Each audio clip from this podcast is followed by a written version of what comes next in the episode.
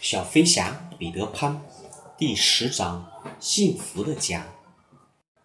环礁湖冲突后的一个重要结果就是，印第安人成了他们的朋友。彼得把蒂热莉莉从厄运中拯救出来，现在他和他的战士愿为彼得做任何一件事。整个晚上，印第安人都坐在上面，为他们守卫着地下的家，防备海盗们的大规模袭击。很显然，袭击很快就会来来临，所以即使在白天，印第安人也在附近溜达。他们对彼得百依百顺，百顺，但是对其他的男孩子，他们可就不那么尊重了。只要把他们当做一般的战士，向他们打招呼时“喂”这一类的口气，让孩子们气不过的是，彼得也没有认为这有什么不礼貌的。现在，印第安人披着毯子守在地面的哨哨位上，孩子们都在地下的家里吃晚饭，而彼得像往常一样出去看时间。在岛上，你想知道时间的话，只能去找到那条鳄鱼，并且在它附近等到它肚子里的钟报时。孩子们这顿晚饭刚好是假装喝茶，实际上伴随他们的是闲聊和互相指责的吵闹声。家里有一条规定，在吃饭的时候不许还手打人，而是应该举起右手，礼貌地向温迪报告争吵的原因，说：“我揭发某某人。”但是通常情况下，他们不是忘了这么做，就是做的太过分了。安静！温迪小声喊道。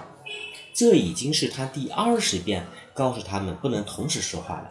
小瘦子宝宝，是不是你的茶缸空了？还没呢，妈妈。小兽人看了看那只想象中的茶缸后说：“可是这会儿，约翰早就举手了。约翰，什么事儿？彼得现在没在家，我可以坐坐他的椅子吗？”约翰，你想坐你爸爸的椅子？当然不行。温蒂气愤地说：“他也不是我们真正的爸爸呀。再说，我要不教他的话，他还不知道怎么当爸爸。”约翰回答：“这是发牢骚，我们揭发约翰。”两个双胞胎喊道：“天哪！”我有时真觉得孩子带来的麻烦比快乐多。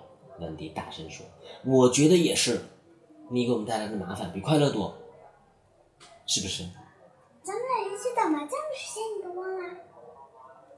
对，那是快乐。可是你带来的麻烦比快乐多，是不是？你先和我布置了那么多工作，所以我才带来麻烦的。哦，原因在我。其实你带来的快乐还是比麻烦要多。拽什么呀？他吩咐他们把桌子收拾好。